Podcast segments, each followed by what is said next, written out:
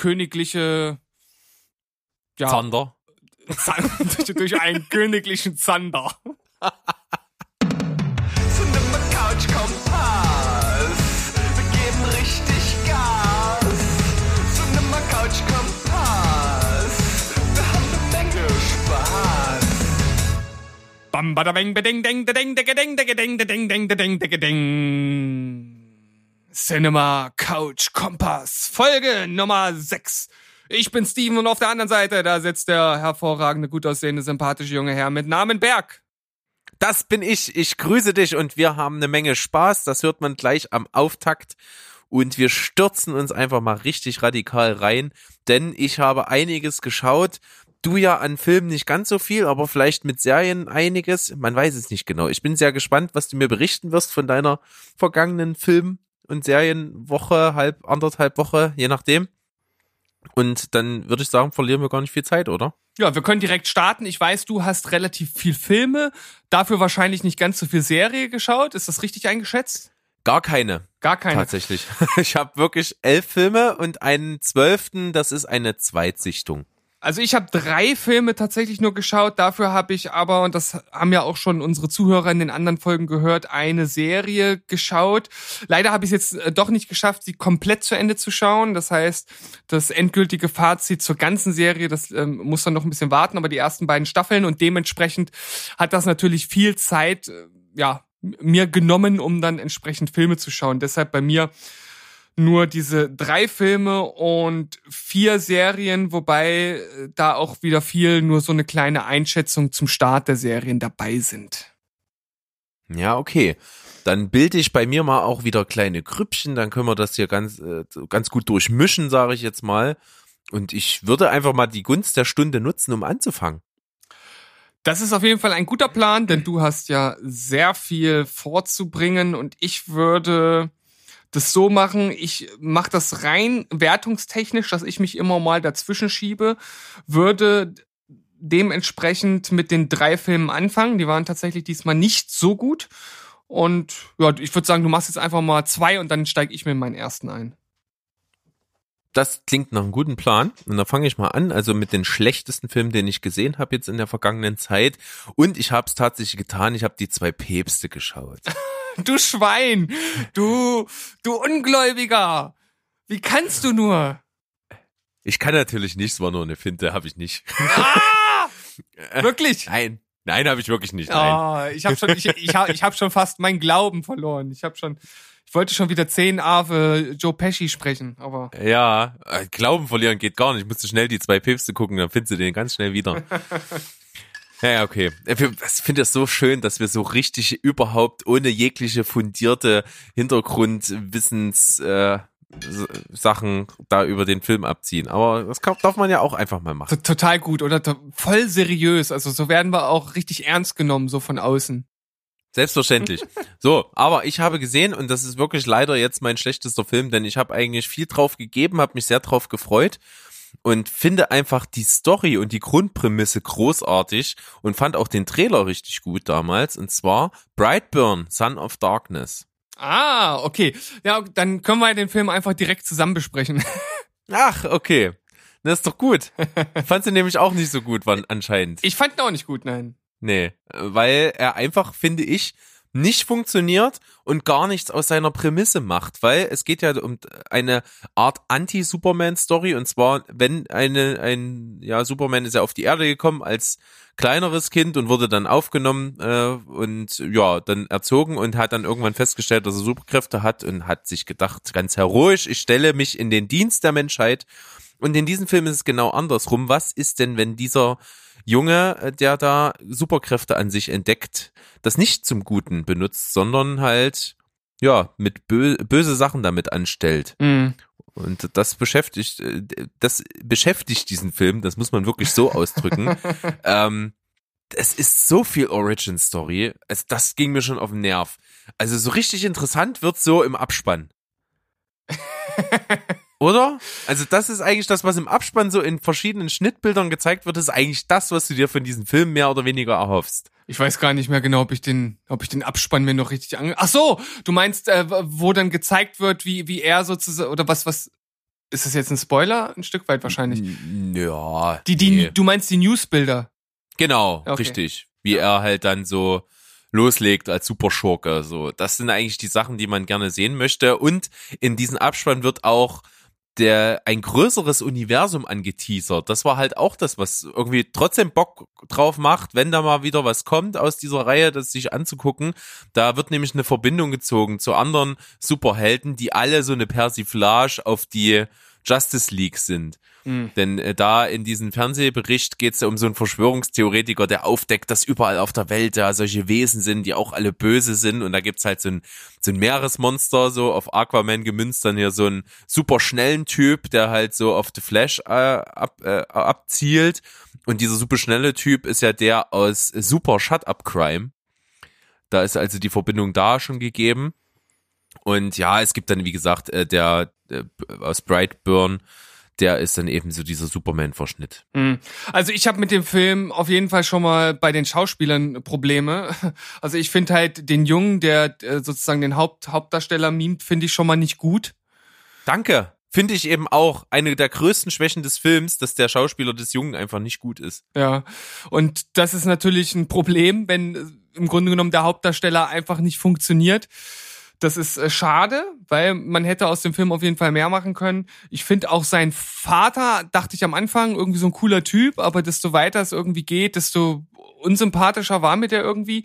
Und äh, einzig äh, Elizabeth Banks fand ich ganz okay, weil ich sie so auch äh, irgendwie gern mag. Aber generell hatte das alles eine Tiefe von so einem äh, Kaffeeuntersetzer. Also Ja. Und mal Hand aufs Herz. Wir sind hier zwar im Bereich äh, von Fantasy und Fiktion. Und da ist es auch okay, wenn man die Logik ein ums andere Mal ein bisschen zu seinen Gunsten verbiegt. Aber was ist denn dieser Film psychologisch, verhaltenstechnisch für ein Schwachsinn teilweise? ja. Also wie sich die Menschen da verhalten. Die wollten gerade irgendwas machen, treffen auf den Jungen und machen auf einmal komplett was ganz anderes. Es ist, ergibt überhaupt keinen Sinn zum Teil. Also da, wo ich am allermeisten den Kopf geschüttelt habe, ist so in der Mitte des Films, wo er bei seiner Tante da im Haus auftaucht und dann sein On ist sein On ist doch sein Onkel, ne? Den er da Ja, Ja, ja, genau. das Und- ist genau und- das, was mir im Kopf schwebt und, gerade. und dann dann anstatt wieder ins Haus zu gehen und seine Frau zu beschützen, fährt er auf einmal weg. Ja, warum? Wo ich so dachte, das macht null Sinn. Überhaupt gar nicht. Richtig bescheuert, weil wo will er denn hin? Ja, und Er äh, wollte ja nur wegfahren, um ihn nach Hause zu fahren und jetzt ist er nicht mehr da. Ja, fahre ich trotzdem los. Hä? Was? Und, und dann kommt halt auch diese Szene, du hast es ja auch schon mir gegenüber so ein bisschen angeteasert, dass der ähm, teilweise auch recht heftige, brutale Szenen hat. Und ich finde halt auch, die Gewalt ist hier einfach nur Mittel zum Zweck, um mal zu zeigen, wir können auch irgendwie was Gewalttätiges zeigen, aber es fügt sich überhaupt nicht harmonisch in den Film ein irgendwie. Genau. Das ist, ist Wahnsinn, wie exakt wir hier übereinstimmen bei dem Film. Das sind genau die vordergründigen Gedanken, die ich dazu hatte. Gewalt ist manchmal wirklich sowas von abartig. Also die Szene mit dem Auge und dem Glassplitter ist schon grenzwertig. Und auch dann diese Szene, die du gerade angesprochen hast, wo sie einfach mal einen Typen einen- Kiefer fast aus dem Gesicht trennt und Ja. man das wirklich genau in Nahaufnahme sieht.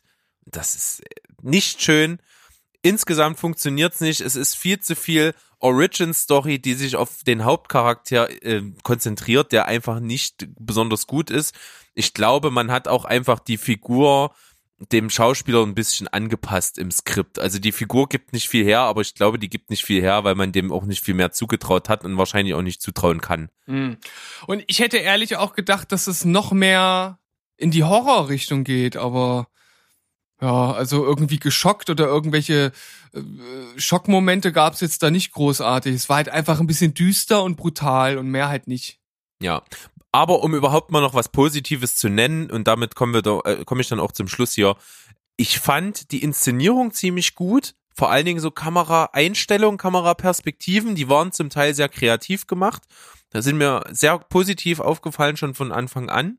Und ich finde auch die Szenen, in denen es halt abgeht, die sind zwar rar gesät, aber die sind immer gut inszeniert. Also so brutal die auch sind und so unsinnig brutal, so gut sind sie teilweise. Und diese zentrale Szene, die man aus dem Trailer kennt, in diesem Diner, die ist, finde ich, sehr, sehr gut gemacht. Ja, ich finde auch die Endszene halt echt geil im Haus. Ja. Da, da geht ja auch nochmal richtig die Post ab. Und ja, es war jetzt viel Negatives von uns dabei. Ich habe deine Wertung äh, schon gesehen auf Movie Pilot. Wir liegen hier sehr nah an, aneinander, nur 0,5 Punkte getrennt. Denn du hast vergeben eine 4,5. und ich eine 5. Also ich fand ihn ziemlich halt durchschnittlich insgesamt. Richtig, ja. Also äh, die 4,5, also das knapp unter Durchschnitt kommt bei mir halt zustande, weil ich wirklich Haare raufend unlogische Situationen dort gesehen habe, die mich dann echt wie in Wahnsinn getrieben haben. Ja, auch bei so einem Film sollte man darauf achten, dass man irgendwie Leute, Charaktere hat, die trotzdem noch vernünftig handeln. Ne? Also ansonsten haben Ja. wir halt einen Berg, der bald eine Glatze hat. Okay. Das stimmt, da raufe ich mir alles aus. Na gut, Brightburn Son of Darkness, also nicht, äh, auf jeden Fall keine Empfehlung von uns. Ansonsten komme ich mal noch zu einem Film, bevor du dran bist, dann als nächstes. Der Nee, Spion. Du, du, du, du kannst jetzt ruhig dann zwei Filme machen, weil das wäre ja mein erster Film gewesen, den Ach so, ich. ja, stimmt. Du hast recht. Dann mache ich das. Dann habe ich in der Sneak gesehen, der Spion von nebenan. Uh, Und da das ein Film ist, wo sich nicht unbedingt viele Leute drum reißen, habe ich damit auch in der Redaktion vom Telestammtisch punkten können, denn ich habe gesagt, hier komm, ich habe ihn jetzt schon mal gesehen, ich bespreche den auch von mir aus. Und es hat sich tatsächlich noch ein guter Kollege gefunden, der Stu. Liebe Grüße an dich, Stu. Wir haben das äh, zusammen gerockt, wir haben eine schöne Besprechung zu der Spion von nebenan gemacht.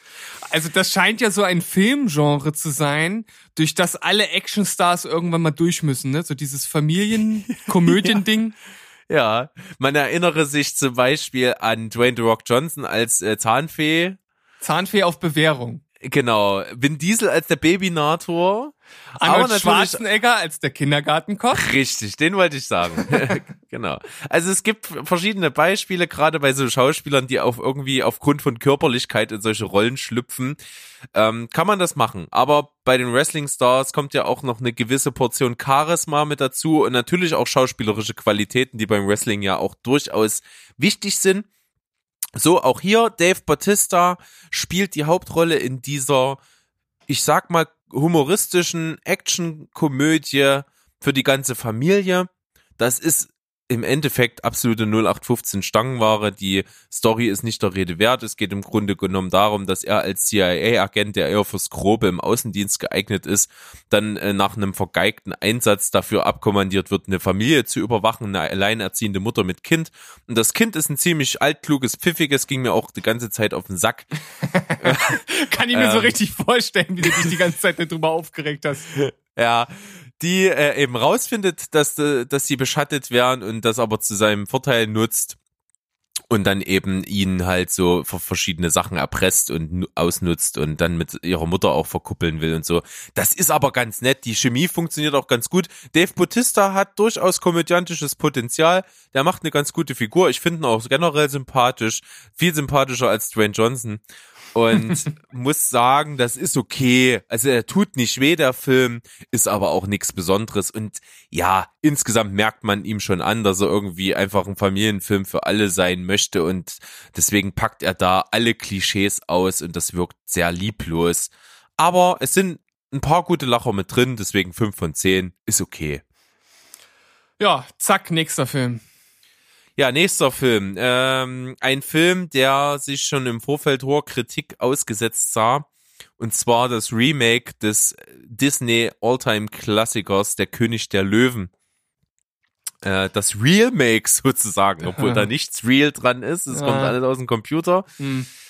Das ist aber fantastisch. Also das ist wirklich natürlich geil und ich kann verstehen, warum man auf die Idee gekommen ist, komm, wir machen das. Weil die technischen Möglichkeiten da sind, das Ganze richtig cool umzusetzen. Das sieht fabelhaft toll aus. Gibt's nix. Die Tiere sehen super aus, die Umgebung sieht super aus, die Animationen sind prima. Also, das ist absolut gelungen. Ich finde aber alles andere funktioniert nicht. Also angefangen bei der Synchro, die finde ich ganz furchtbar. Das funktioniert gar nicht irgendwie.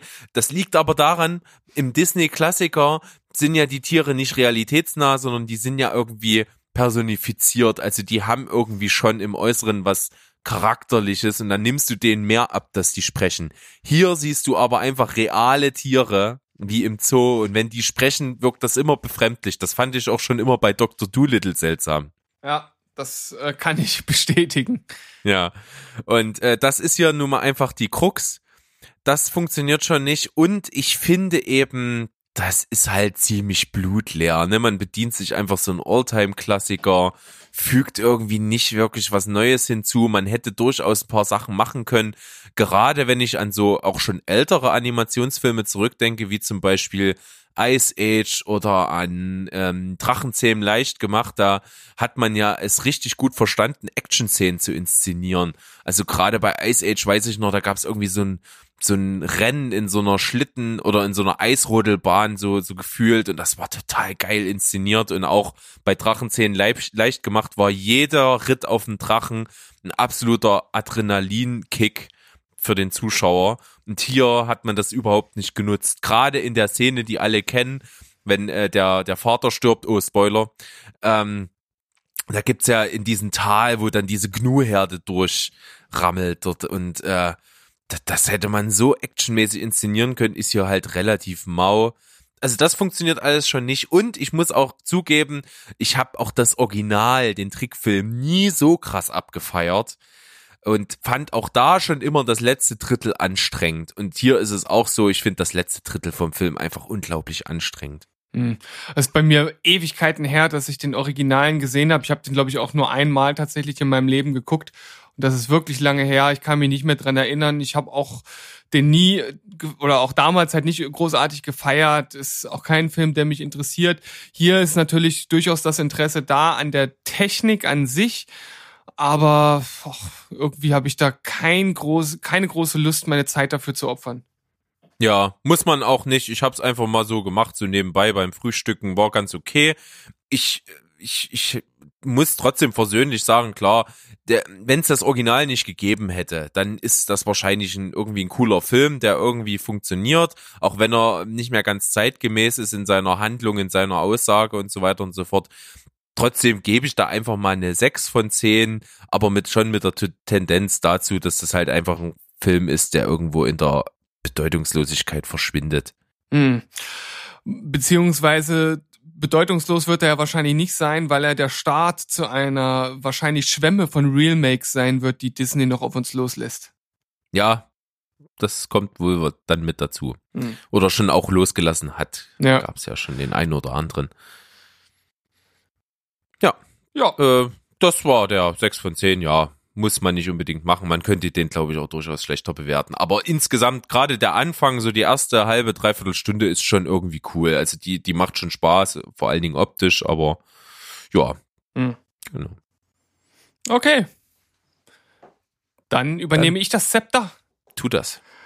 Oder sollte ich eher sagen, na, ich hatte überlegt, wie, wie tease ich den, äh, wie tease ich den Film an? Ich könnte das jetzt aufnehmen, aber ich hatte mir eigentlich was anderes vorgenommen. Und zwar sage ich es mal mit den Worten äh, von äh, The Big Bang Theory und Raj. Aquaman ist scheiße. ah, okay. Ähm, das soll nicht heißen, dass der Film äh, generell scheiße ist, sondern das sollte nur der Teaser dafür sein, dass ich Aquaman geguckt habe. Hatte ich schon lange bei mir auf der Liste, weil er ja auch dann damals schon relativ gute Kritiken bekommen hatte ich habe mich immer ein bisschen vorgescheut, weil zum einen meine Frau den nicht gucken wollte und zum anderen ist er relativ lang mit 140 Minuten. Also muss ich da schon ein bisschen Zeit für nehmen. Und heute habe ich dann gesagt, okay, irgendwie brauchst du noch einen Film und jetzt ist es mal soweit. Und meine Frau ist arbeiten gewesen, also habe ich ihn geschaut. Ja, gut, äh, Story ist halt am Ende auch relativ dünn. Er wurde halt äh, es ist halt ein Halbwesen, gezeugt durch einen männlichen Vater und eine äh, königliche ja, Zander. durch, durch einen königlichen Zander. Na, ähm, ja, durch ein, ein königliches Wesen von Unterwasser oder von Atlantis, äh, muss man am Ende sagen. Und seine Mama, gespielt von Nicole Kidman. Hier schon erster Kritik, Kritikpunkt, funktioniert für mich nicht sonderlich gut, muss ich sagen. Wirkt gerade bei den Action-Szenen schon ein bisschen albern, wobei die Action-Szenen an sich mit ihr eigentlich schon ganz gut sind. Also es gibt am Anfang so, ein, so eine kleine Kampfszene im äh, Haus äh, des äh, Vaters, die ist ziemlich gut inszeniert, also das hat mir gut gefallen. Generell äh, sind die Action-Szenen eigentlich relativ gut, ähm, aber dazu komme ich gleich. Ja, und er wollte eigentlich nie was mit Atlantis zu tun haben, wird aber letzten Endes sozusagen als, als Retter gerufen, weil sein äh, Bruder sich drauf und dran macht, die Völker zu vereinen, um einen Krieg mit der Oberwelt loszutreten. Und da ist dann auch so ein bisschen Ökobotschaft mit drin, weil halt die Menschen die Meere halt nicht achten und dann halt alles nur zumüllen und die Tiere töten und so weiter und so fort. Ähm, das also als Ansatz schon ganz äh, interessant, wird dann aber so in ein, zwei Nebensätzen abgehandelt. Ja, und was dann folgt, ist ein CGI-Feuerwerk, das seinesgleichen sucht. Wie soll es auch anders sein? Ähm, weil anders ist das natürlich nicht umsetzbar. Das ist, das ist sehr ähm, spaltend in mir. Also auf der einen Seite ist das manchmal echt überragend, gerade wie die Atlantis und diese Unterwasserwelten halt designt haben. Das sieht wirklich richtig, richtig gut aus. Die Menschen selbst, wie die sich halt im Wasser bewegen und wie das halt aussieht, das ist teilweise richtig gut, teilweise sieht man halt auch sehr stark, dass es animiert ist. Es gibt auch Szenen, die beim CGI vielleicht noch den ein oder anderen Schliff gebraucht hätten. Ja, also da bin ich ein bisschen hin und her gerissen. Dann gibt's äh, neben seinem Bruder noch einen anderen Gegner, das ist der Black Manta, der äh, ja ist irgendwie auch so reingewürfelt in den Film ja, kam ich auch nicht so richtig ran an die ganze Sache. Allerdings führt der äh, Black Manta zu einer wirklich beeindruckenden Action-Szene auf Sizilien. Also die ist wirklich ziemlich geil inszeniert. Ähm, also actionmäßig macht der Spaß. Die, die Story kann man natürlich äh, im Grunde genommen vergessen.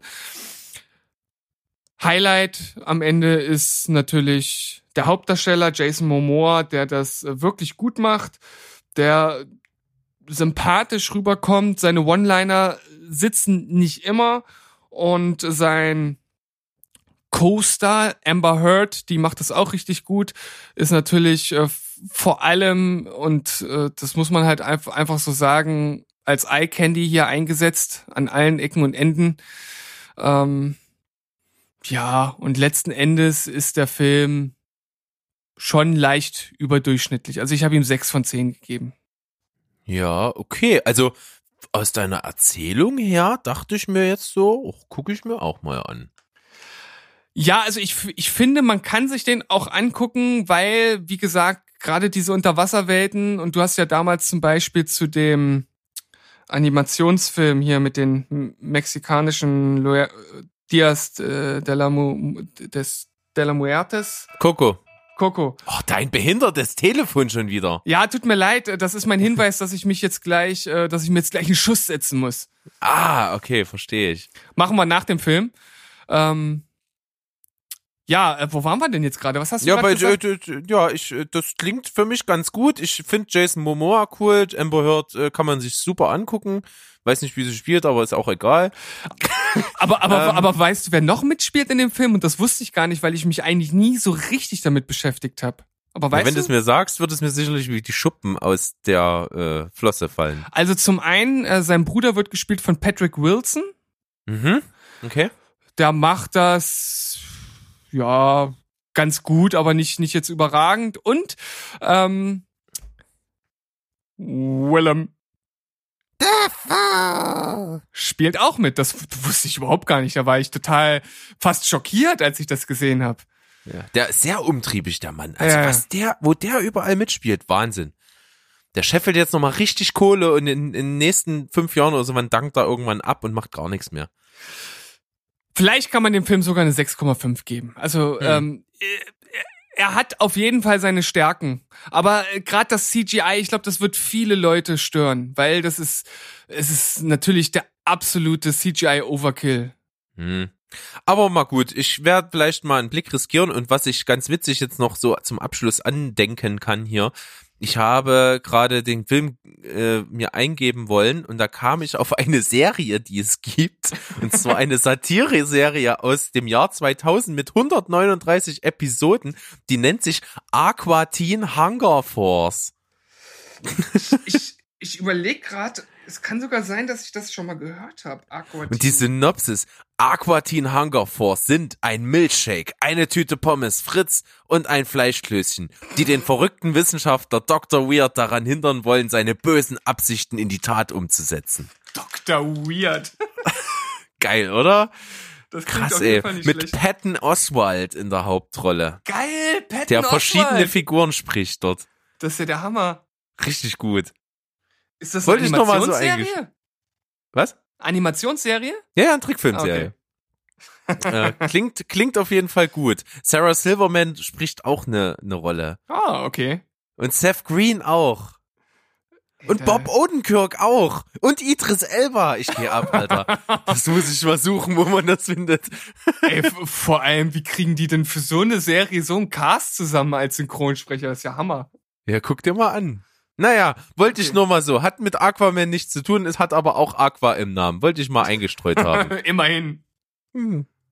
Naja. Okay, dann ähm, machen wir eine, eine kurze äh, Pause, damit ich mich fixen kann und dann Genau. geht's gleich weiter.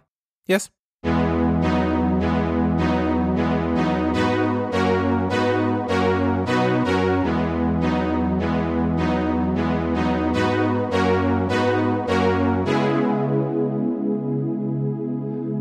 Ich bin zurück. Ich habe mir einen Schuss gesetzt und damit ihr euch jetzt nicht äh, wundert, nein, es war keine Heroinspritze, sondern lediglich ein Thrombosespritzchen, was ich mir noch geben muss aufgrund meines Knies. Und das habe ich jetzt getan und dementsprechend können wir weitermachen. Und Berg hat ja noch den ein oder anderen Film auf Lager, deshalb Berg übernehme das Zepter oder den goldenen Dreizack.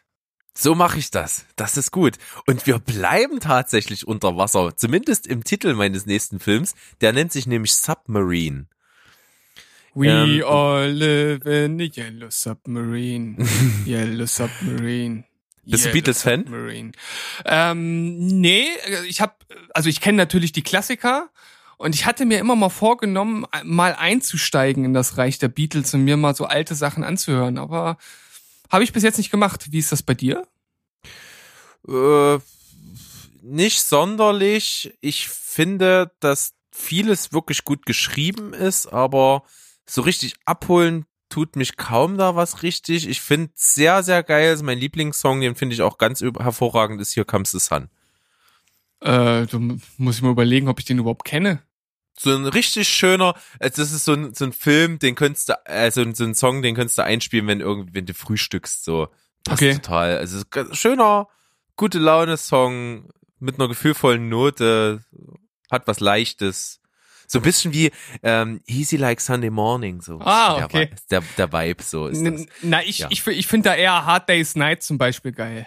Ja, der ist zum Beispiel gut geschrieben, holt mich jetzt nicht so mega ab. Aber sei es drum, die Beatles haben auf jeden Fall mit dem Film Submarine gar nichts zu tun. Außer, dass sie auch aus England kommen und der Film äh, auch dort äh, ein, ein britischer Film ist. Und zwar ist es eine Coming-of-Age-Dramödie, die mich sehr erinnert hat an einen Vorläufer von This is the End of the Fucking World.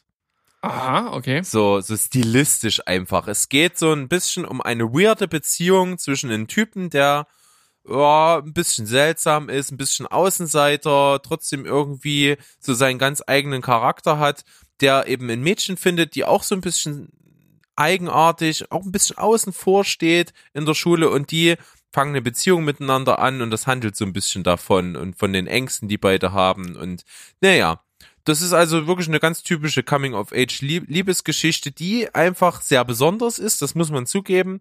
Äh, der ist schon ein bisschen in die Jahre gekommen. Der ist aus 2010, ist auf jeden Fall so ein bisschen Independent-Movie-Vibe-mäßig. Also kann man si- sich mal angucken und ich glaube dann, wenn man wirklich sich mit der Hauptfigur identifizieren kann und ich glaube, das kann man, wenn man vielleicht auch ähnliche Erfahrungen in seiner Jugend gemacht hat, dann funktioniert er, glaube ich, richtig, richtig gut. Dann ist er wirklich stark und berührt einen sehr. Ich fand's ganz gut so. Es ist okay, ich kann nicht so ganz mitfühlen. Da gibt's auf jeden Fall andere Coming-of-Age-Filme, die ich richtig großartig finde. Ich habe da auch so ein bisschen eine kleine Schwäche, glaube ich, auch für. Hier kann ich aber trotzdem nur eine 6 von 10 vergeben, weil es mich einfach nicht so abgeholt hat und eben der Film ein bisschen in die Jahre gekommen ist. Aber ansonsten kann man sich den angucken und ich glaube, wenn der einen auf dem richtigen Fuß erwischt, findet man den richtig großartig. Oh, also ein kleiner Tipp, zumindest für Coming-of-Age-Filme. Fans. Kann man machen. Ah, okay. Dann bleibe ich jetzt, sag ich mal, ich mache noch einen und da bleibe ich jetzt im Tal nochmal der mittelmäßig bis ganz guten Filme. Ich habe einen ziemlich aktuellen Film aus 2019 geschaut und zwar der Science-Fiction-Film I Am Mother. Ähm, ist in der Hauptrolle mit Hilary Swank und äh, da spielt, das ist also eigentlich ein Kammerspiel. Es geht darum, die Welt ist angeblich irgendwie in einem postapokalyptischen Zustand und das spielt de facto nur in so einer wie Quarantänestation, sage ich jetzt mal, die sehr, sehr hoch technologisiert ist, also sehr labormäßig, sehr steril. Und dort ist eben folgendes, dort gibt es keine Menschen mehr, dort gibt es nur Embryonen, die eben in, im, im Kältebad dort eben äh, darauf warten, ausgebrütet und zu Menschen herangezogen zu werden. Und es gibt auf der Station einen Roboter, genannt Mother, der dann also am Anfang des Films ein Embryo rausnimmt, in so eine Art Bruteinheit setzt und dann das Baby, was daraus entsteht, eben versorgt und aufzieht. Da sieht man also die ersten, ich denke mal so 15, 16 Jahre im Zeitraffer, so in verschiedenen Montagebildern und dann ist eben der Zeitpunkt, wo dieses Mädchen, was da herangewachsen ist, die einfach nur Tochter heißt, ähm, dann eben den Alltag bestreitet in dieser Station, lernt und eben mit dieser, mit diesem Mutterroboter interagiert. Und eines Tages, und der Mutterroboter sagt eben, dass draußen die Welt halt eben untergegangen ist und man auf keinen Fall raus darf, denn da ist ein Virus, was einen sofort tötet und das ist also diese typische Quarantäne-Geschichte und es kommt, wie es kommen muss. Draußen steht eines Nachts auf einmal Hilary Swank, die dort äh, ein Eintritt verlangt in diese Station und äh, die Tochter neugierig und äh, jugendlich naiv wie sie ist, lässt sie halt rein und es entwickelt sich dann halt so ein Spiel da, darüber, was eben wirklich draußen vorgegangen ist, was man glauben kann, was man nicht glauben kann, wer wen erschaffen hat und so weiter und so fort. Also die philosophischen Gedanken da rundrum sind echt gut. Die gefallen mir auch. Es, es gibt auch einen Twist, der ganz untypisch ist. Der wird einen nämlich nicht äh, ins Gesicht gedrückt, sondern den erfährt man fast nebenbei. Den muss man realisieren dann. Und das fand ich ziemlich cool. Der hat mir gut gefallen. Insgesamt ist er aber halt ein bisschen unter seinen Möglichkeiten geblieben. Man sieht schon, dass der ein bisschen low-budget-mäßig ist im Verhältnis zu anderen Produktionen. Das ist also alles sehr begrenzt, auch im Setting. Es ist schauspielerisch recht gut, auch wenn ich kein riesengroßer Hilary Swank-Fan bin macht die ihre Sache trotzdem ziemlich gut. Vor allen Dingen aber die Jugendschauspielerin ist sehr gut. Und ja, also für die Story gibt's auf jeden Fall viele Punkte insgesamt, auch dann, wenn es, es gibt dann auch Außenaufnahmen in dieser apokalyptischen Welt, das sieht alles ein bisschen billig aus und so. Das ist nicht ganz so gelungen, aber insgesamt schon okay und deswegen 6,5 von 10. Ich muss auch sagen, ich bin kein großer Hilary Swank-Fan, wobei sie immer einen Platz in meinem Herzen haben wird für Karate Kid 3. okay. Und was den Film anbelangt, weiß ich, dass ich den Trailer damals gesehen habe und dass sich ganz viele tierisch drüber aufgeregt haben, weil der Trailer im Grunde genommen alles verrät. Ich muss, ich weiß, wir haben das hier auch im Podcast besprochen und ich wollte eigentlich, bevor ich das hier bespreche, mir den Trailer mal angucken, um das mal beurteilen zu können. Ich könnte jetzt also wirklich Insider-Informationen liefern, hab's aber nicht gemacht. Da hast du es verkackt. Ja, Entschuldigung. Wir Reich sind, Pro nach. wir sind Profis. Ja, richtig, aber ich reich's mal nach. Dann haben wir wieder Stoff für eine andere Folge. Jawohl. Dann bin ich jetzt wieder dran, wa? Ja. Aber ich möchte das wirklich nochmal hervorheben. Die Story und der, der, der Twist, den es am Ende macht, der hat mir echt gut gefallen. War sehr pfiffig. Ist auf jeden Fall auch was, was mich durchaus ansprechen würde. Trotz des Trailers, den ich damals gesehen habe. Aber ich habe auch schon wieder vergessen, was da alles gezeigt wurde. Von daher bin ich gar nicht vorbelastet. Richtig. Naja, dann zu deinem nächsten. Ja, da weiß ich, dass du mir nicht zustimmen äh, wirst, weil du den Film unterirdisch fandst. Ähm, ich fand ihn kurzweilig. Natürlich habe ich die gleiche Kritik letzten Endes wie du, dass es schon relativ unrealistisch ist. Aber das hat mich halt nicht gestört. Und zwar äh, habe ich mir Peppermint angeguckt. Ja. Das ist ja dieser, ähm, ihr habt meine Familie getötet und ich werde zur Superkillerin und mach euch fertig Film. Ja, mit Jennifer Garner. Genau. Schon Und- wieder völlig bei mir raus aus dem Kopf. Ey, so scheiße fand ich den. Ja, es ist natürlich gerade, wie sie am Anfang dargestellt wird, so mit ihren, mit ihren, äh, mit ihren beige-braunen Klamotten, so äh, überhaupt kein Anzeichen von irgendwelchen äh, Schimpfwörtern oder Gewalt und äh, dass dann dieses Ereignis natürlich etwas in einem auslöst, wenn dort durch so eine kriminelle Drogenbande die der Vater und halt die Tochter getötet werden und ja vermeintlich auch sie, aber sie überlebt es dann halt und flüchtet dann letzten Endes auch, weil diejenigen, die das Ganze gemacht haben, nicht vor Gericht kommen aufgrund eines korrupten Richters und sie flüchtet dann irgendwo hin und fünf Jahre später ist sie halt eine perfekt ausgebildete Killerin, die da halt einfach mal so ein ganzes Kartell niedermetzelt.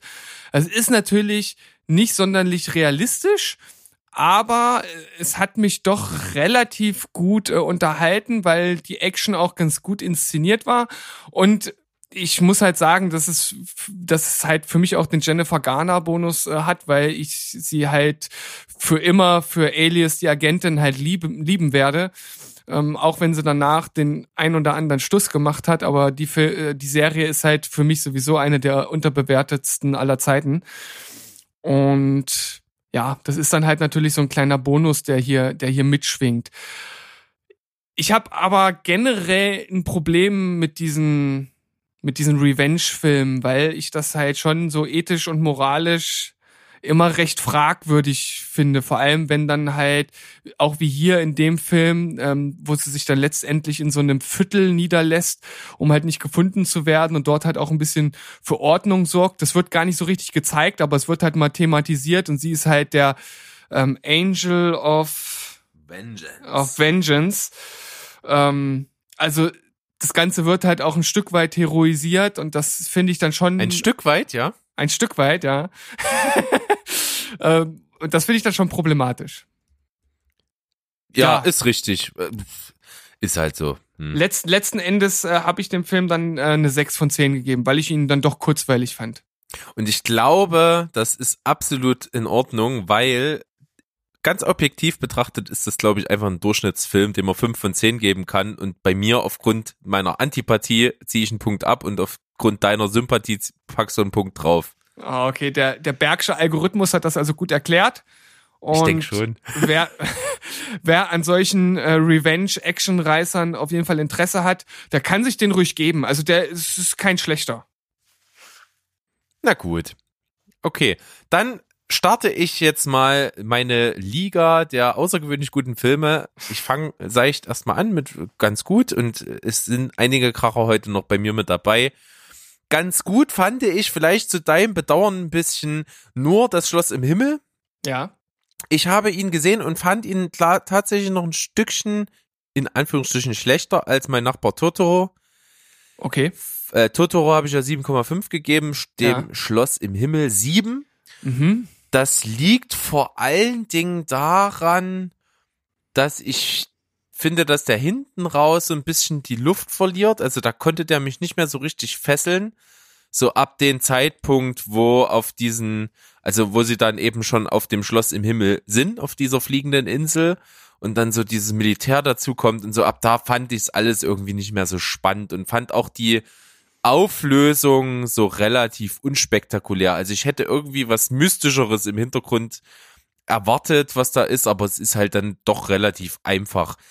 Insgesamt aber gerade am Anfang richtig stark. So diese, diese leicht mystische Note um diesen Stein und dieses äh, äh, Schloss im Himmel so, das fand ich gut. Das hat mir gefallen. Ist auch äh, mit den Figuren sympathisch aufgezogen, also gerade auch so diese Rivalität zwischen dieser Piraten, fliegenden Piratenbande und äh, den Militärs da und diesen Geheimbund. Das fand ich alles cool. Also es ist ein cooler Abenteuerfilm. Könnte ich mir auch tatsächlich, auch wenn viele mich jetzt vielleicht steinigen, als ein Remake richtig gut vorstellen. Mhm. So als Abenteuerfilm würde das funktionieren. Wahrscheinlich, würde wahrscheinlich nicht überragend werden, aber würde funktionieren. Also insgesamt von mir sieben von zehn kann man auf jeden Fall mal machen. Also ich fand, wenn man mal bedenkt, dass der Film auch schon ein paar Jahre auf dem Buckel hat, vor allem halt auch die Action-Szenen teilweise echt richtig gut. Ja, gebe ich dir vollkommen recht. Ja. Das stimmt. Naja, okay, ähm, Also was mir sehr gut gefallen hat, muss ich sagen, war das Design des Schloss äh, im Himmels tatsächlich. Das hat mir richtig gut gefallen. Und äh, es, da ich mich nie so richtig mit so Japano-Zeug und Animes beschäftigt habe, fällt bei mir langsam so ein Groschen, auch gerade so das Design dieser Insel. Wenn ich das mal vergleiche mit dem aktuellen Zelda-Spiel zum Beispiel, wie das designt ist, das sind einige Parallelen. mh. Also das ist schon, da fällt jetzt ein bisschen ein Groschen so langsam. Das ist also, das gefällt mir gut. Auch Ja. gerade so diese, wie, wie diese Insel so von der Natur eingeholt wurde, so diese bisschen, diese Natur-Message, die so ein bisschen da drin steckt auch, die ist äh, echt gut. ja, diese, wie du es äh, nennst, Naturmessage, die kommt das ein oder andere Mal in den Ghibli-Filmen vor. Das wirst du ja bei Prinzessin Mononoke, wenn, du, wenn er dann raus ist und du ihn geguckt hast, ja auch merken. Ähm, ja, ähm, ja, sieben ist ja jetzt auch keine ganz schlechte äh, Wertung. Ähm, ich fand, äh, dass er auch relativ lang ist. Ne? Also er geht ja zwei Stunden. Hätte man vielleicht auch etwas raffen können. Ich glaube, dann hätte er dir äh, eventuell auch ein bisschen besser noch gefallen. Ja, genau, das hat jetzt noch gefehlt. Ich habe ja gesagt, dem geht hinten raus so ein bisschen die Luft aus. Das liegt wahrscheinlich auch an der Lauflänge und das ist dann eben fehlt irgendwie, um das zwei Stunden so richtig zu füllen. Also Mhm. gerade diese Phase auf der Insel, wie dann so dieses Militär dahin kommt, das ist alles irgendwie so ein bisschen zu lang geraten, fand ich schon, ja. Mhm. Aber sonst wirklich cool und ich habe einfach auch nicht so diesen Wahnsinns-Fable für Animes. So, deswegen ist es, glaube ich, gerade für mich doch schon eine sehr gute Wertung, wenn ich da sieben von zehn raushaue. Na dann. Dann mach doch gleich weiter. Mache ich weiter. Okay, dann habe ich einen Film gesehen, den werde ich ähm, mit dem Telestammtisch-Leuten noch zusammen besprechen. Der ist noch nicht rausgekommen. Ich habe ihn vorab gesehen und zwar einen deutschen Film, der äh, Vorschusslorbeeren bekommen hat, denn es handelt sich um wohl eine Genreperle und wir, zwar haben wir hier einen, ich möchte fast Kammerspielmäßig anmutenden Action-Thriller, sage ich jetzt mal Mhm. Mit dem Titel Der letzte Mieter. Klingt äh, vom Titel her ein bisschen unspektakulär, ist aber echt gelungen. Und zwar geht es darum, ist halt auch aktuell politisch etwas brisanter. Es geht halt eben um so alte, abgeranzte Wohnungen, äh, Altbausiedlungen, die eben jetzt von Investoren aufgekauft werden und dann eben ja erneuert werden, um darau um die Altmieter eben da zu vertreiben, um dann halt so Lofts und sowas für stark äh, geldmäßig hervorstehende Investoren eben da zu schaffen. Und davon handelt der Film. Es geht also um einen Wohnblock, um eine Einheit, die da eben gerade eben zwangsgeräumt wird. Nachdem die Übergabe stattgefunden hat, werden jetzt also die letzten Mieter dort mit Polizei also auch rausgekehrt. Unter anderem eben ein älterer Herr, dessen Sohn Klempner ist und dann eben gerade da an dem Tag dazukommt und dann entwickelt sich da so ein perfides Spiel, denn es ist eben gerade von dieser Immobilienfirma so ein gelackter junger Typ da, der den Vater dann nochmal irgendwie erpressen will und äh, das kommt alles so ein bisschen komisch rüber und das ist sehr emotional aufgeladen und der Vater erschießt sich und da rastet eben der, sein Sohn aus und hält dann diesen Immobilientypen als Geisel gefangen. Und dann kommt eben noch die junge Polizistin, die gerade in dem Haus eben, die ist gerade auch noch in der in der letzten Zügen ihrer Polizeiausbildung, will gerade dieses Haus räumen und kommt da auch mit dazu und wird auch als Geisel genommen. Und dann entwickelt sich da so ein Geiseldrama in der Wohnung. Mhm. Ja. Kann ich auf jeden Fall empfehlen. Ist eigentlich durch die Bank weg gut geschauspielert, muss man sagen.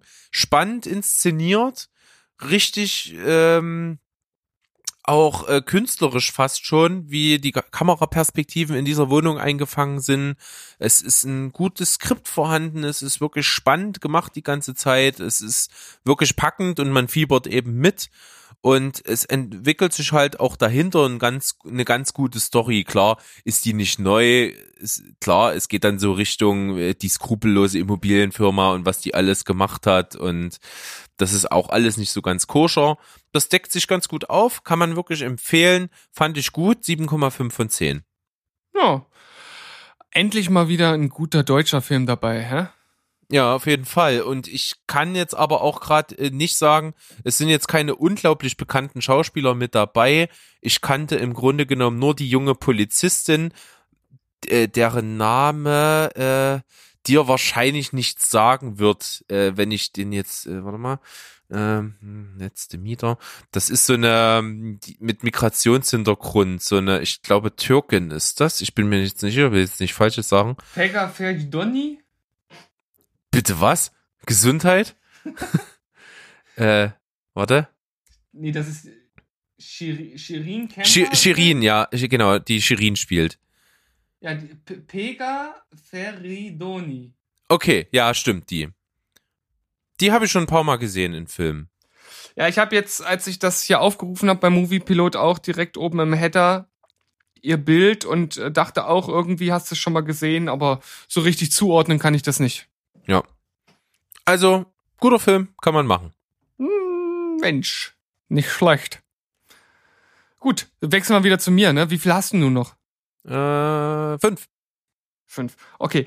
Ähm, dann komme ich jetzt mit äh, einer Serie, die ich angefangen habe. Allerdings habe ich noch nicht allzu viel gesehen. Dennoch ähm, denke ich, ist eine kleine Einschätzung schon schon drin, vor allem für auch ja unsere Zuhörer, die da eventuell auch wieder ein Fable für Animes bzw. Anime-Serien haben und sich fragen, ob das äh, Sinn macht oder nicht. Und zwar habe ich angefangen zu gucken Carol and Tuesday. Mhm. Schon, mal- gehört. Ne, ist, ist eine Netflix-Produktion und es geht um die besagten Mädels Carol and Tuesday, wobei, muss ich mal ganz kurz überlegen, ähm, wer wer ist. Naja, ist ja egal, ich muss es ja nicht benennen. Also ein äh, Mädel kommt halt, äh, oder erstmal anders. Es spielt in der Zukunft, die Menschheit lebt auf dem Mars, ähm, halt alles so, so sehr Tech-zukunftsmäßig. Und ähm, die Serie beginnt, indem das eine Mädchen, das in, ähm, in so einer reichen Familie wohnt, von zu Hause flüchtet, weil sie halt Musik machen möchte, schnappt sich also einen Koffer und ihre Gibson-Gitarre und macht sich äh, auf den Weg in die Hauptstadt. Und Es dort gibt übrigens auch Gitarren von Ibanez und von ESP und von Yamaha. Wir müssen, wir machen nämlich keine bezahlte Werbung. Nein, aber ich habe ich hab jetzt lediglich nur das wiedergegeben, was in der Serie vorkommt tatsächlich. Ähm, und ja, äh, dort halt angekommen, trifft sie dann auf das andere Mädel. Ich glaube, das ist äh, Tuesday. Ich glaube, Carol ist das Mädchen aus der reichen äh, Familie und Tuesday ist dann das Mädchen, was sie dort trifft. Und ähm, trifft sie halt auf einer auf einer Brücke, wie sie dort halt Musik macht und die beiden ja verstehen sich halt sofort ganz gut und wollen dann zusammen äh, Musik machen und im Grunde genommen geht's halt um deren Aufstieg, weil am Anfang wird schon durch so einen Sprecher halt angeteased, dass die beiden irgendwie die ganze Welt verändern werden.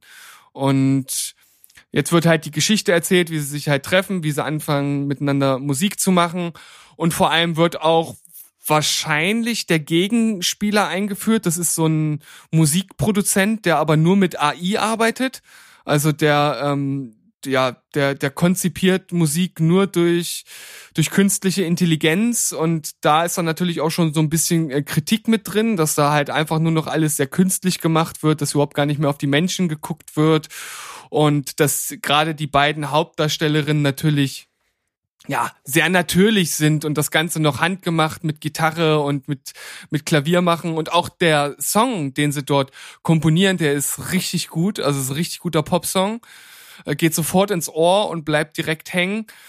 Ähm, also es hat mir auf jeden Fall äh, direkt recht gut zugesagt, hat allerdings so diese typischen Anime-Trademarks, wo ähm, mal so ein bisschen so überspitzte Situationen vorkommen oder wenn mal einer so wütend ist, so diese typische, ähm, dieser typische Zeichenstil äh, so, so übertrieben dargestellt wird. Ich weiß nicht genau, ob, ob du jetzt weißt, was ich meine, aber Ja, je, jeder, der Animes äh, guckt, der weiß natürlich, ähm, was ich jetzt meine und wie das dann aussieht. Das ist dann natürlich mit drin. Also es ist eine ganz klassische Anime-Serie, ganz solide auf jeden Fall gezeichnet. Ich habe äh, Lust auf jeden Fall, weil ich halt die Thematik ganz gut finde und auch diese diese Kritik an der künstlichen Intelligenz auch total interessant finde. Und deshalb werde ich weiterschauen. Bis jetzt geht das so in Richtung 8.0. Ja, das klingt sehr stark. Ich habe gerade mal so den Plot reingelesen. Äh, Tuesday ist die von dem reichen Politiker. Ah, verdammt. Aber macht ja nichts. Äh, das kann man sich dann angucken, wenn man da mal reinschaut. Ist unbedingt nicht was für mich, aber klingt ja erstmal ganz annehmbar. Dann zurück zu dir, Lück. Ah, alles klar. Ich habe noch fünf Filme vor mir und wenn von den fünfen jetzt der schlechteste in Anführungsstrichen Systemspringer ist, dann mag man sich kaum ausmalen, was da noch danach kommt. Ah, ich habe ja schon gesehen, was du dem Film gegeben hast und bin jetzt gespannt auf deine Begründung. Ja, also Systemsprenger, der ähm, einer der hochgehyptesten deutschen Filme der jüngsten Vergangenheit, fast Oscar-Anwärter für den besten internationalen Film gewesen. Ja, es geht natürlich, ich fasse es nochmal ganz kurz zusammen, um einen Systemsprenger, also ein Kind, welches eben bei welchen die erzieherischen Maßnahmen, die es gibt, auch mit allen Instanzen halt versagt und es nicht möglich ist, dieses Kind äh, aufgrund höherer Verhaltensgestörtheit eben unter Kontrolle zu bekommen. Es durchläuft also verschiedenste Pflegefamilien, Notfallunterkünfte, Psychiatrien zum Teil und nichts funktioniert wirklich und das ist halt eben die Krux an der ganzen Sache und das geht einen natürlich stark an die Nieren. Also dieser Film ist jetzt nichts, wo man sich sagt, oh, ich gucke heute Abend mal einen Film, sondern Mhm. das ist also wirklich einfach harter Tobak von Anfang bis Ende. Der wirkt auch ganz gut nach und zeigt eben dieses Bild sehr, sehr stark. Das muss ich sagen. Schauspielerisch absolut ohne Zweifel. Also es ist all, vor allem allen voran die Kinderdarstellerin, die hier die Bernadette, also die Benny in dem Film spielt, ist großartig. Der kaufst du alles ab. Das ist wirklich eins zu eins das, wie du dir es vorstellst und da kommt nicht mal der geringste Zweifel auf. Also absolut oberstark. Auch hat sich durch, ich glaube, gegen circa 150 andere Casting-Kinder durchgesetzt. 150 ist auf jeden Fall eine ganz schöne Marke. Ja, war bei den ähm, ersten zehn mit dabei. Also es wurden ein paar handverlesen vom, vom Regisseur. Da gab es wohl schon welche, die irgendwie in einer Kartei standen. Das waren so um, um die zehn Kinder, da war sie mit dabei. Und seitdem, man hat sich eben trotzdem noch die anderen 140 angeguckt, ist immer wieder auf den Tisch gekommen und ist es letztendlich auch geworden. Und das war auch eine perfekte Wahl. Also da gibt's nichts. Das ist auch, das hätte man, wenn es ein amerikanischer Film gewesen wäre, auch durchaus äh, mit, mit einem Darstellerpreis äh, auszeichnen können. Also eine der Ja. besten Kinderperformances, die ich je gesehen habe, auf jeden Ja, Fall. ja. Auch der, ähm, es, es geht ja dann eben darum, wie wird man eben der Verhaltensstörung habhaft und man kann, man versucht dann eben ein, der eigentlich nur Schulbegleiter für sie ist, der hat die Idee, der arbeitet nämlich mit, äh, mit schwer erziehbaren Jugendlichen, die auch eben zum Teil straffällig sind und der hat eben so ein Konzept, wo er dann in so eine Waldhütte mit denen geht, wo es halt auch keinen Strom, kein fließend Wasser gibt und so weiter. Und das macht er mit ihr drei Wochen lang und versucht sie ein bisschen unter Kontrolle zu kriegen und das äh, schlägt zum Teil eben auch an. Trotzdem ist dann das Problem am Ende, dass er emotional sich da total drin verrennt und nicht mehr objektiv ist und den Fall mehr oder weniger, um Verantwortung zu wahren, abgeben muss. Was er eben nur bedingt tut, was dann zu verschiedenen sehr schwerwiegenden Verwicklungen führt. Mhm. Also es ist ein sehr, sehr dramatischer Film, das funktioniert sehr, sehr gut, ist aber natürlich ein Film, der die ganze Zeit natürlich in die gleiche Kerbe schlägt. Es ist jetzt also nicht irgendwie im Unterhaltungssinne ein Film, den man sich anguckt, sondern es ist halt eher so ein Erlebnis. Deswegen als als Genrebeitrag kann man den durchaus höher bewerten, als ich es getan habe, aber als Gesamtspielfilm objektiv kommt er bei mir bei einer 8 von 10 raus. Mhm. Und er wäre bei mir besser weggekommen, wäre das Ende besser äh, anders gewesen. Das Ende ist wirklich das, was mich stört. Echt? Das Ende ist, finde ich, äh, inkonsequent. Hm. Das kann man, das mag man diskutieren können. Also meine Frau sieht es zum Beispiel auch anders. Die fand das Ende so sehr gut und das von mir präferierte Ende fände sie nicht gut. Ähm, das kann man diskutieren. Wäre vielleicht durchaus auch mal irgendwie äh, doch länger, längere Diskussion wert. Ja, das stimmt. Also ich habe das Ende eigentlich sehr gut äh, in Erinnerung und fand es jetzt auch nicht inkonsequent. Also der, der Film gibt ja keine Antworten, keine einfachen Antworten, weil es keine einfachen Antworten gibt auf das Thema. Und er macht natürlich eins hervorragend, oder wenn man so möchte, in Anführungszeichen hervorragend. Wenn man denkt, es könnte nicht noch tiefer gehen, da kommt der nächste Sch äh, Leberhaken oder äh, da wird dir das, das Herz weiter eingedrückt. Also es ist wirklich bedrückend, was dort passiert. Und wie du sagtest, es ist kein Unterhaltungsfilm, das ist wirklich ein Film, um sich halt der Thematik zu nähern und auf eine ganz bestimmte Art und Weise halt zu beschäftigen. Ja, das hast du sehr, sehr schön ausgedrückt. Gut. Soll ich noch einen machen? Mach nur einen. Okay, das ist nämlich jetzt der Film von meinen zwölf Filmen, die ich gesehen habe, der eine Zweitsichtung darstellt. Den habe ich vor einiger Zeit schon mal gesehen, habe ihn damals mit 7,5 bewertet und muss sagen, ich konnte ihn vielleicht zu der Zeit, als ich ihn gesehen habe, nicht zu schätzen wissen. Ich finde ihn jetzt nochmal eine ganze Schippe besser, habe ihn jetzt mit 8,5 bewertet. Quasi eigentlich ein Klassiker unter den romantischen Komödien mehr oder weniger. Sehr, sehr beliebt. Crazy Stupid Love. Habe ich nicht gesehen. Hast du nicht gesehen? Nee. Dann auf jeden Fall nachholen. Ist, äh, du wirst ihn toll finden. Auf jeden Fall. Das ist ein Film, der hat so einen guten Humor. Der ist zwar auch schon vor ein paar Jahren rausgekommen, hat aber überhaupt nicht diesen unter der Gürtellinie Humor. Es ist wirklich ein sehr, sehr schöner, subtiler Humor, der schöne Momente hat, der einfach total gute Darsteller mit sich bringt. Es ist also Steve Carell in der Hauptrolle, über den wir in der letzten Folge schon gesprochen haben. Ganz, ganz großartig. Auch Ryan Gosling, den ich sowieso überragend finde, der hier mit Emma Stone beweist, dass die Chemie schon immer da war. Das funktioniert total gut. Die beiden sind eigentlich wie füreinander geschaffen äh, auf, äh, vor der Kamera. Das funktioniert hier schon ganz, ganz großartig. Und das sollte man sich angucken. Also es ist wirklich eine absolute Empfehlung.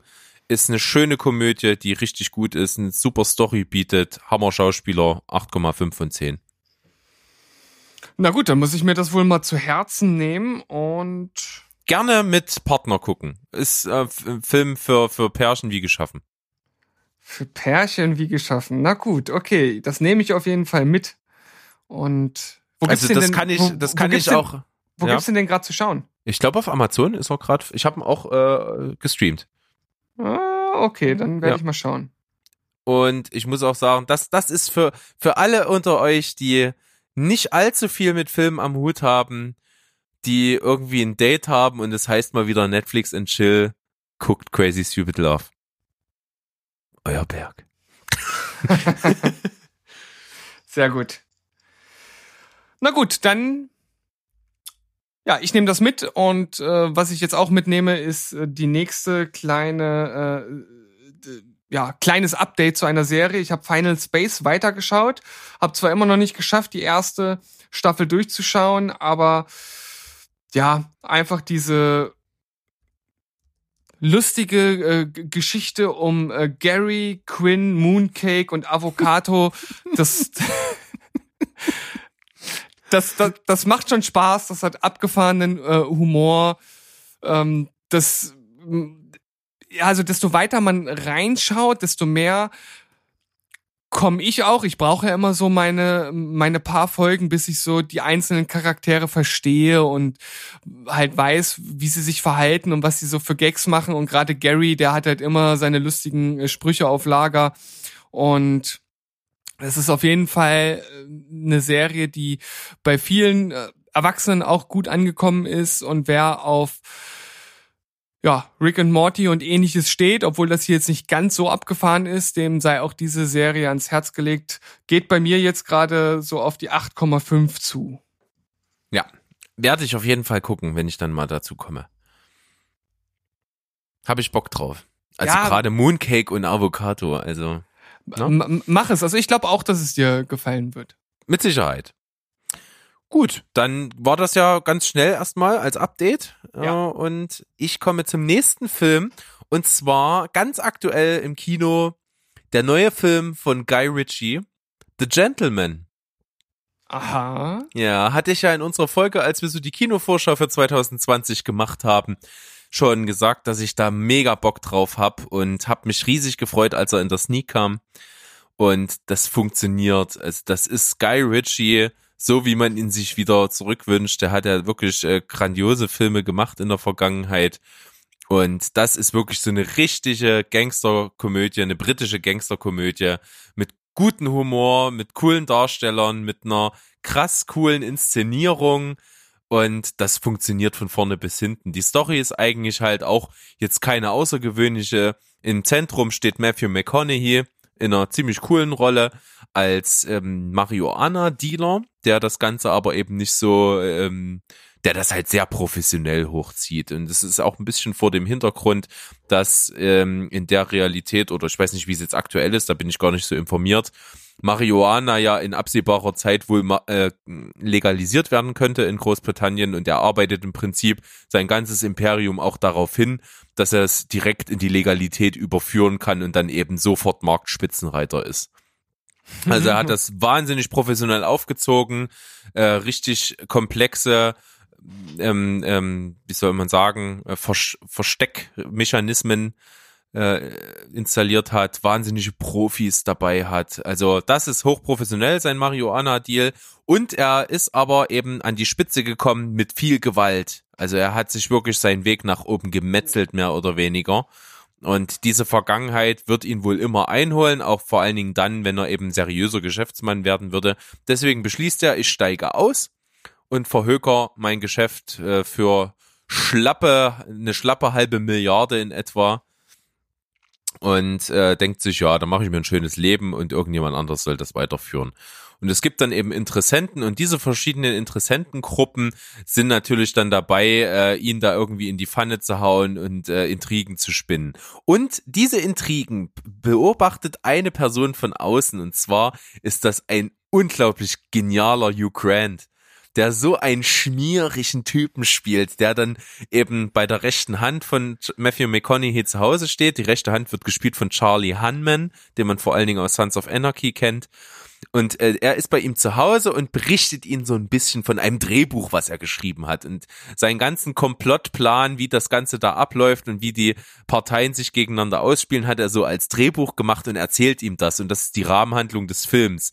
Es wird im Prinzip das, was passiert ist, rückblickend erzählt, während er eben so dieses Drehbuch dem äh, offenbart. Das ist cool gemacht, das ist ein cooler Kniff, eine coole Erzählweise. Hugh Grant ist absolut überragend und auch richtig geil in dem Film ist Colin Farrell, der spielt eine überragend geile Rolle, aber zwar nur eine Nebenrolle, aber macht richtig Spaß. Also es sind skurrile Typen, es ist cooler Humor dabei, es ist Action geladen, es ist für jeden was dabei. Cool erzählt, 8,5 von 10, richtig gut. Also es hört sich auf jeden Fall extrem kurzweilig an. Und vor allem, wie du jetzt gerade so erzählt hast, mit dem äh, Geschäft und Vorbereiten auf die Liberalisierung von Marihuana und so, da würde ich jetzt gerne mal die Analyse von Wolfgang M. Schmidt zu hören. Der hat da bestimmt irgendwas, äh, irgendeine Kapitalismuskritik drin, äh, die er äh, rausfiltern kann. Könnte durchaus möglich sein, aber ich glaube, er hat keine veröffentlicht dazu. Bisher. Na, ist, ist der denn schon, na, der kommt am 27. raus. Ich weiß gar nicht, äh, veröffentlicht der immer vor Veröffentlichung der Filme? das musst du mir oder- sagen als, als Fanboy. Ja, ähm, das weiß ich gar nicht genau, ehrlich gesagt. Na, wir warten es mal ab, vielleicht kommt naja, ja was. genau. Äh, er schaut ja sehr viele Filme, aber macht ja nur zu wenigen letzt, letzten Endes dann eine, eine Online-Kritik. Ähm, aber ich gehe mal ganz stark davon aus, dass er ihn auf jeden Fall sehen wird. Ja, das denke ich auch. Äh, man muss dazu sagen, ich glaube, ich bin jetzt nicht unbedingt repräsentativ. Also es äh, gerade bei den Kritikern fällt der Film nicht besonders gut aus. Der, die Kritiker sind, glaube ich, so im Schnitt so knapp an einer 6 von 10. Ähm, finden halt eben auch nicht wie ich, dass es halt ein guter Guy Ritchie ist. Ich finde, der war selten besser. Ich finde es großartig unterhaltsam und die Schauspieler tun ihr Übriges. Matthew McConaughey ist wirklich gut in der Rolle. Auch ähm, die ähm, weibliche Hauptrolle ist richtig cool. Ich kannte die allerdings vorher nicht, deswegen habe ich den Namen jetzt nicht wie aus der Pistole geschossen parat. Ähm, das ist nämlich Michelle Dockery. ja, die sagt mir überhaupt gar nichts, aber die ist gut. Also die macht auch einen richtig guten Job. Und der, da ist noch ein anderer dabei, Henry Golding. Den habe ich nämlich besprochen, wenn du dich erinnerst, in der Besprechung zu Last Christmas. Da hat er nämlich die männliche Hauptrolle gespielt. Ja, Er hat ich auch eine, mich. cool, ja, auch eine coole Rolle abbekommen. Jeremy Strong mit dabei, Eddie Marson, über den habe ich auch schon mal gesprochen. Also das ist gut besetzt, das sind coole Typen, das ist sehr britisch, das gefällt mir. Ich habe sogar schon zwei Filme gesehen, wo Michelle Dockery mitgespielt hat. Ach was, guck an. Einmal Nonstop, dieser ähm, Actionreißer mit Liam Neeson im Flugzeug und äh, Wer ist Hannah? Ah ja, okay. Wer ist Hannah? Ist mit äh, Saoirse Ronan, oder? Ja, als noch sehr, äh, als noch sehr junges Mädel. Richtig.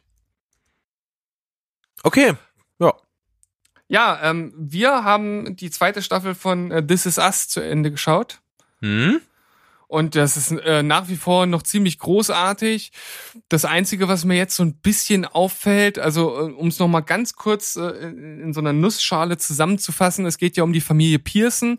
Das Ganze spielt vorrangig in zwei beziehungsweise drei Zeitebenen. Das heißt, wir haben einmal Jack und ähm, Rebecca, das ist ähm, das, das, das Ehepaar, das äh, Drillinge bekommt und dann haben wir die Zeitebene, in denen die Drillinge dann schon älter sind und dann halt später, wo sie erwachsen sind.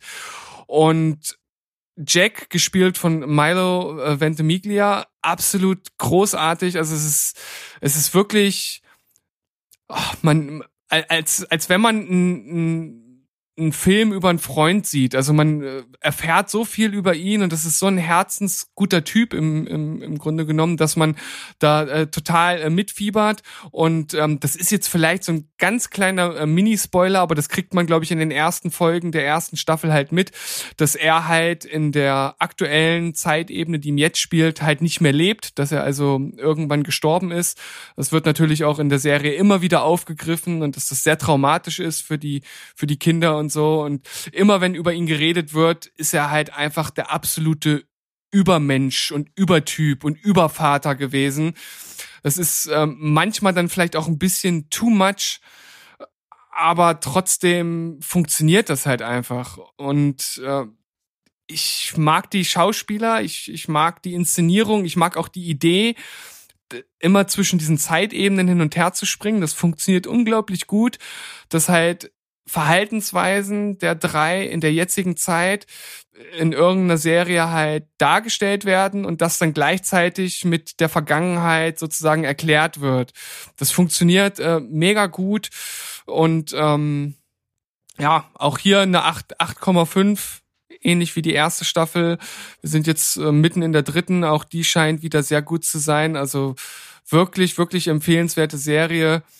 Ähm, ist natürlich auch ein Stück weit recht traditionell. Also es gibt zwar vor, sehr weltoffen zu sein, und das ist es ja auch. Also ähm, es wurde ein schwarzes Kind adoptiert. Ähm, äh, es geht um, um viele um viele Randgruppen, also es wird halt sehr viel ähm, thematisiert, aber letzten Endes geht's halt immer um die Familie und die Familie ist das Wichtigste und das ist ja dann doch wieder was sehr Konservatives. Ähm, wen das stört, der für den ist die Serie definitiv nichts, aber wer da kein Problem mit hat, der sollte sich das anschauen, denn das ist wirklich großartig. Ja, es macht mich sehr neugierig, muss ich zugeben. Das Problem wird nur sein, was mich auch ein bisschen ärgert, dass es echt, denke ich mal, noch eine Weile hin ist, ehe ich es mir angucke, wenn ich dazu mal komme, weil es sind so viele Sachen noch, äh, gerade an Serien, wo ich schon dran bin, wo neue Staffeln raus sind und so. Ah, es ist immer, man müsste Äh. mehr Zeit haben. Und wenn ich dir jetzt noch sage, dass jede Staffel 18 Folgen hat, Hm, das ist dann echt krass. Naja, mal gut. Mal gucken.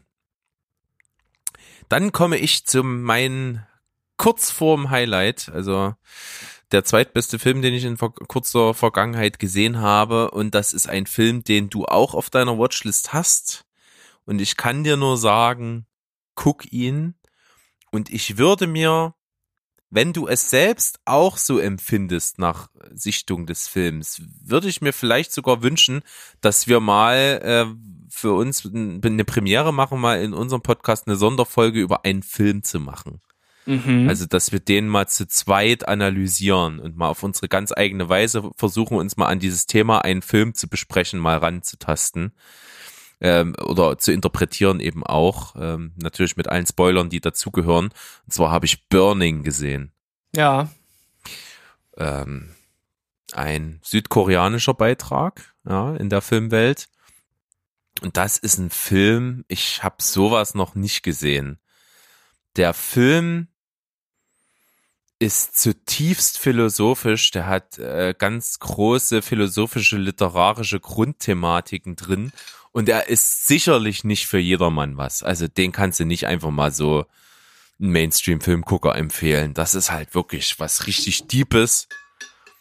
Ähm, das ist auch schwer zusammenzufassen. Es, es spielt halt, äh, es geht hauptsächlich um drei Personen in diesem Film. Und zwar haben, haben wir einmal eben den, den Hauptdarsteller, der ist so ein Typ, äh, sein Vater ist Bauer und immer mal wieder im Knast, weil der Aggressionsprobleme hat und er muss sich dann meistens um die Farm kümmern und äh, das alleine wirft aber überhaupt kein Geld ab. Er muss also sich mit irgendwelchen Gelegenheitsjobs über Wasser halten und macht halt auch immer mal so zum Beispiel Fahrdienste, macht irgendwelche Lieferungen und ähnliches und bei einer Lieferung lernt er, äh, oder was heißt lernt er kennen, trifft er wieder eine alte Schulfreundin, die damals mit ihm zur Schule eben gegangen ist und die äh, ihren Lebensunterhalt damit verdient, dass sie so als aufreizend gekleidetes äh, Werbegirl vor Läden steht und dann so so die Leute versucht da reinzulotsen und die die Waren anzupreisen.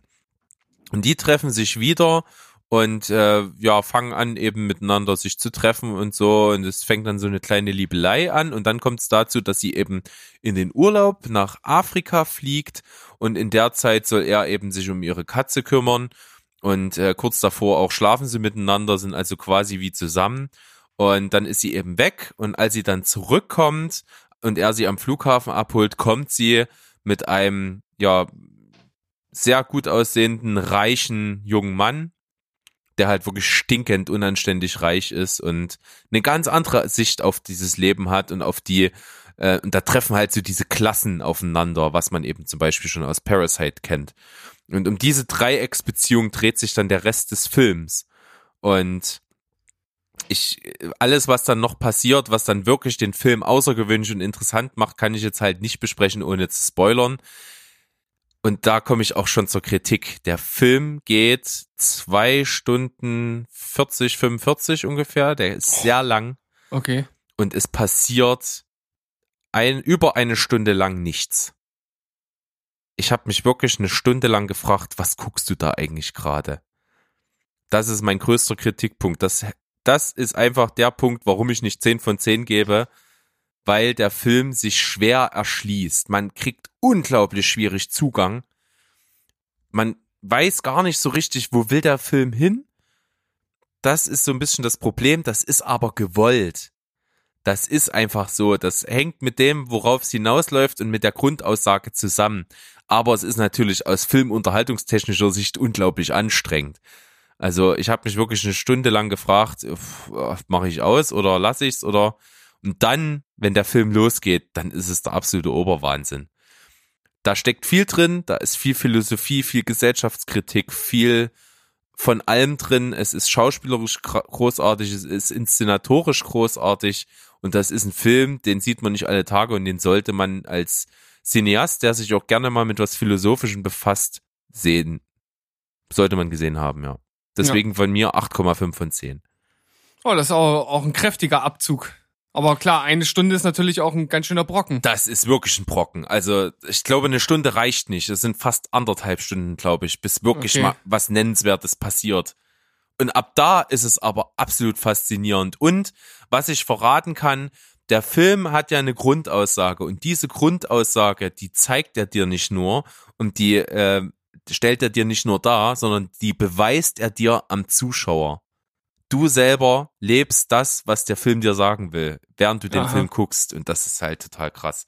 Klingt jetzt kryptisch, können wir wirklich gerne mal auseinandernehmen, wenn du Bock drauf hast. Es kann auch sein, dass der Film dir so gar nicht zusagt, dann müssen wir es natürlich nicht machen. Aber wenn du auch so fasziniert bist wie ich und dich so nach ein bisschen belesen da auch äh, wirklich reingearbeitet hast in die Materie, glaube ich, ist das eine sehr interessante Folge, die wir mal zusammen machen können. Uiuiui, da schwingt ja einiges mit. Ich habe den ja, wie du gesagt hast, auf meiner Watchlist, nachdem Wolle den besprochen hat in seiner Top-Liste der besten Filme des vergangenen Jahres. Da war er irgendwie recht weit vorne auf Platz drei oder zwei oder so. Und dementsprechend, auch jetzt nach deiner Einschätzung, trotz der langen Exposition am Anfang, bin ich da natürlich gespannt. Guck ihn. Mach it einfach, mach it. Yes. So, dann weiß ich ja, was bei dir jetzt als letztes kommt.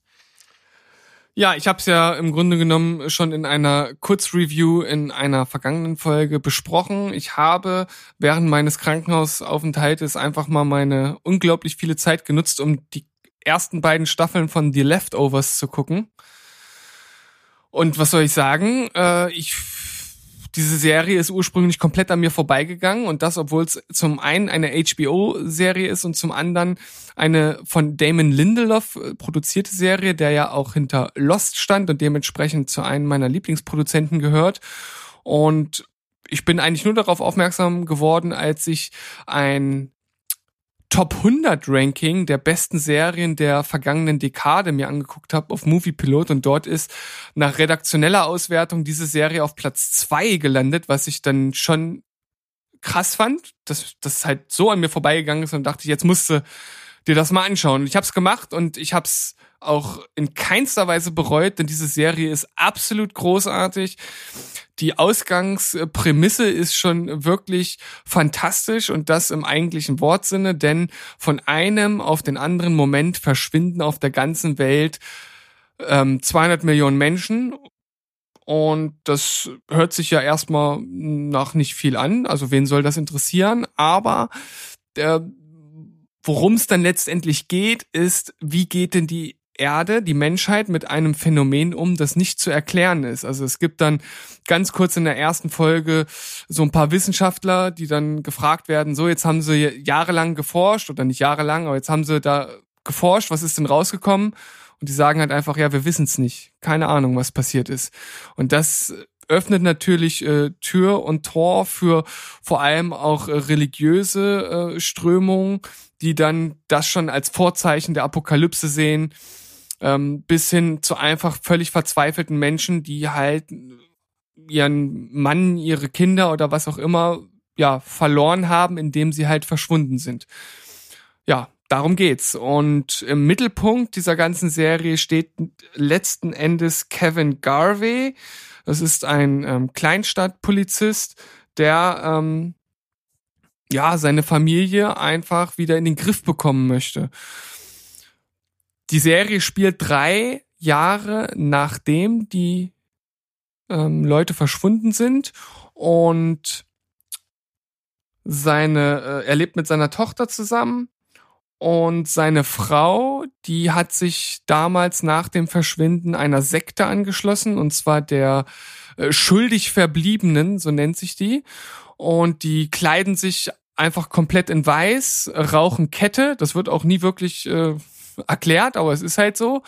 Ähm, und die gehen äh, gewaltlos vor. Das heißt, die gehen einfach immer zu den Leuten, bei denen welche verschwunden sind und stellen sich vors Haus und stehen dort halt einfach. Oder kommen zu irgendwelchen Versammlungen, wenn zum Beispiel am Jahrestag halt erinnert wird an die, äh, an die ähm, Verschwundenen, dann tauchen die dort auf und stehen dort halt einfach nur. Und das bringt natürlich die anderen dann ziemlich zur Weißglut und dann gibt's natürlich trotzdem ge gewalttätige Auseinandersetzungen, wobei die Gewalt halt nur von den äh, in Anführungszeichen normalen Menschen ausgeht. Und letzten Endes geht's dann einfach um diesen als, als Hauptstrang der ersten Staffel um diesen Konflikt zwischen dieser, dieser Sekte, angeführt von Patty, ähm, so heißt, so, so heißt die Figur in der Serie und das ist auch wirklich richtig gut geschauspielert äh, von, von äh, einer Dame, die ich sonst gar nicht so kenne. Die sieht so ein bisschen wie so eine Mischung aus, aus Bertha von, äh, von Two and a Half Men und der von äh, The Handmaid's Tale, diese strenge Aufseherin. Tante Lydia. Tante Lydia, genau. Wie so eine Mischung äh, aus von den beiden sieht die halt aus. Und ja, dieser äh, Kevin Garvey, da muss natürlich erstmal damit klarkommen, dass seine Frau halt weg ist. Er versteht halt auch einfach nicht, warum sie dorthin gegangen ist. Das wird im Laufe der Serie dann auch aufgeklärt und das sind dann halt auch wirklich immer so Momente, wo du sagst, oh, es ist halt ganz schön krass und wie würde man sich halt selbst in so einem Moment fühlen und würde man vielleicht gleiche Schritte gehen? Also ich hoffe natürlich nicht, weil diese äh, Sekte natürlich im Grunde genommen vollkommen schwachsinnig ist, aber einfach halt mit den Menschen und, und, und deren Verlust halt spielt. Ja, und dann gibt's äh, noch ähm, gespielt von Christopher Eccleston einen Pfarrer. Der ist ähm, auch ziemlich gut gespielt, nennt sich in der Serie Matt Hm. Jameson. Und hat eine Frau, die ähm, durch, ah nee, das ist ein kleiner Spoiler, aber die auf jeden Fall ähm, im Rollstuhl sitzt und im Grunde genommen hirntot ist. Und da wird natürlich auch immer wieder mitgespielt. Und ja, ich glaube, ich brauche jetzt hier nicht alle äh, Stränge irgendwie aufzählen, die in der Serie vorkommen. Letzten Endes geht's also um diesen Konflikt zwischen der Sekte und und den Menschen an sich und wie jetzt als Hauptfigur äh, Kevin mit seiner Familie da halt klarkommt. Und in der zweiten äh, Staffel, das fand ich ja auch schon sehr gut, das habe ich ja in meiner Kurzreview auch schon angesprochen, geht's dann um eine Kleinstadt mit 9000 Menschen und das ist die einzige Stadt über no 5000 Einwohnern, in denen halt keine Menschen verschwunden sind. Und das ist halt auch eine super coole Ausgangslage, weil dieser Ort halt verehrt wird von den Menschen als Wunder, deswegen wird's halt auch nur Miracle genannt. Und äh, die wird halt hermetisch wirklich abgeschottet von der Außenwelt und man kommt nur mit einer bestimmten äh, Zulassung rein als Tour Tourist. Man braucht halt so ein Bändchen und da wird natürlich auch dann viel draus gesponnen und auch dort spielen die schuldig Verbliebenen dann wieder eine Rolle. Also, äh, ich habe jetzt viel erzählt und äh, vielleicht klang auch das ein oder andere ein bisschen äh, kryptisch, aber insgesamt ist das eine absolut hervorragende Serie, die von mir eine 9 von 10 bekommen hat. Stark. Also ich habe, wie ich äh, zusammenfassen kann ich nur sagen, ich habe mega Bock drauf. Die kommt bei mir als nächstes. Das äh, kann ich schon mal sagen. Ja. Da habe ich richtig Bock drauf. Und es ist auch wirklich gut geschauspielert, also das muss man halt noch dazu sagen. Also klar, ist an mir ebenso vorbeigegangen. Und wenn es dann in, in einer Filmredaktion wie Moviepilot, die nicht sehr klein ist, dann halt doch irgendwie auf den Platz zwei der Redaktion landet, dann ist da bestimmt was dran. Ja. Cool, so, dann komme ich zu meinem Highlight und ich, ja, habe es angekündigt in unserer Vorschau auf die Filme, die zum Beispiel bei den Streamingdiensten nächsten Monat verfügbar sind und da ist nämlich Midsommer dabei, der auf Amazon verfügbar sein wird ab 26.03. Ich kann dir auf jeden Fall die Empfehlung geben, die ihn dir anzusehen. Ich glaube aber nicht, dass du ihn so feiern wirst wie ich. Du warst ja bei Hereditary schon nicht so wahnsinnig begeistert. Ähm, und das ist hier an dieser Stelle der zweite Film von Ari Aster, der eben schon mit Hereditary einen Film geschaffen hat, der weit weg von den üblichen Horrorfilm-Genre-Konventionen stattgefunden hat. Und mit Midsommar, den er übrigens davor geschrieben hat, also das Skript hat er vor Hereditary schon geschrieben, mit Midsommar bringt er auf jeden Fall einen noch einzigartigeren Film, der völlig schockierend ist. Und das, obwohl er eine absolut stumpfe 0815 Story hat in der Theorie. Denn im Grunde genommen geht es nur darum, dass eine Gruppe von Jugendlichen zu einer, äh, zu einer Gesellschaft kommt, die ja im Prinzip okkult ist und auch Rituale durchführt in einer gewissen Art und Weise. So, und das ist eigentlich ja die stumpfeste Story von jedem 0815 Slasher Horrorfilm, den es gibt. Und wie das hier dargestellt ist, ist der absolute Oberwahnsinn. Es geht eben, wie, wie der Titel schon sagt, um Mitsommer, also das Fest der Mitternachtssonne in Schweden. Das heißt, also in, diesen, in dieser Zeit ist eben die Winter, nee, die Sommersonnenwende, ja, Sommersonnenwende. Und das bedeutet, es wird dort halt eben nicht Nacht. Das heißt, das ist schon mal die erste Einzigartigkeit des Films. Er spielt im Hellen komplett. Es ist also kein dunkler, gruseliger Horrorfilm, sondern es findet alles im Hellen statt. Und es geht eben um diese Gruppe von Studenten, die da von einem Austauschstudenten, der dort eben gelebt hat und in den USA studiert, der fährt in die Heimat zu diesem Mitsommerfest und nimmt die, and die anderen mit und die gucken sich das an und die kommen dort eben hin.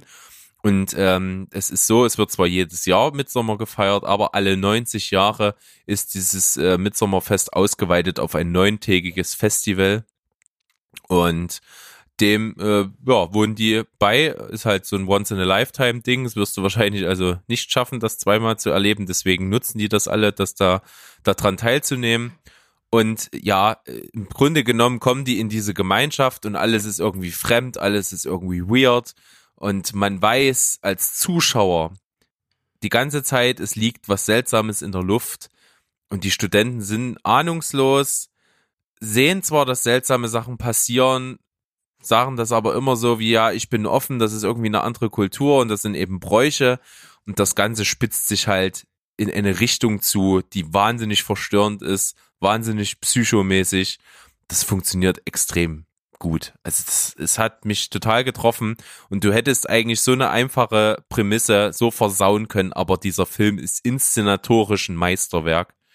Also wie der die mit der Kamera, mit den Bildeinstellungen spielt und wie der das macht, dass du als Zuschauer das Gefühl hast, du bist einfach völlig ähm, handlungsunfähig mit dabei. Das schafft er par excellence. Die Hauptdarstellerin Florence Puck oder Puke, ich weiß nicht, wie sie heißt, Puck, glaube ich. Florence Puck, die ist ultra genial.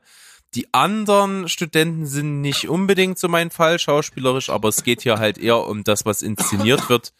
Und das ist großartig. Also es ist äh, wirklich sehr verstörend. Und der Film bedient sich eines äh, Elementes des Foreshadowings. Das heißt also, es werden immer mal so Sachen angedeutet, so am Rande, so auf Zeichnungen am Rand, an, an Postern oder an anderen Sachen, die Handlungselemente, die dann später kommen, vorwegnehmen. Und außer dem Zuschauer, also dem aufmerksamen Zuschauer, merkt das halt keiner und deswegen weißt du ständig, dass irgendwas Schlimmes passieren wird und das ist halt Wahnsinn. Okay.